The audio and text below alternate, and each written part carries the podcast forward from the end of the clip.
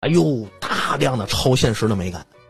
哦，都在融入其中，所以就是如此。那么，咱们当看到这个现在这原子之心的时候，它其实里头也有大量这样的元素存在。一开始就是哎，我刚想问，那就是大楼啊一开始，哎，对我就想问那个大楼，对，那那个苏式的大楼，对，这个就是至上主义或构成主义影响下，苏联整个建筑学，包括这个，下面一大花园，中间一喷泉，后面一大啊楼，哎，对对对，各类各样的。啊，包括你一进门儿对，那个顶得上那大 大共产党风，对吧？对大镰刀，对，所以他所追求的就是，你不用去细究这东西是什么，你一看你就能感觉到，就符号化特别明显，没错，一下你就感觉到这情感链接了。哦，我能知道这个感觉是什么，这氛围是什么。对，就跟你现在但是进这个人民大会堂感觉是一样的， 哎，对，庄严感、肃穆感、符号化、仪式化那种感觉，你马上就给你压住了，对就这种感觉。对，这就是苏联美学的特点。当然，它除了压之外，它还有表，然后给你爆发出来，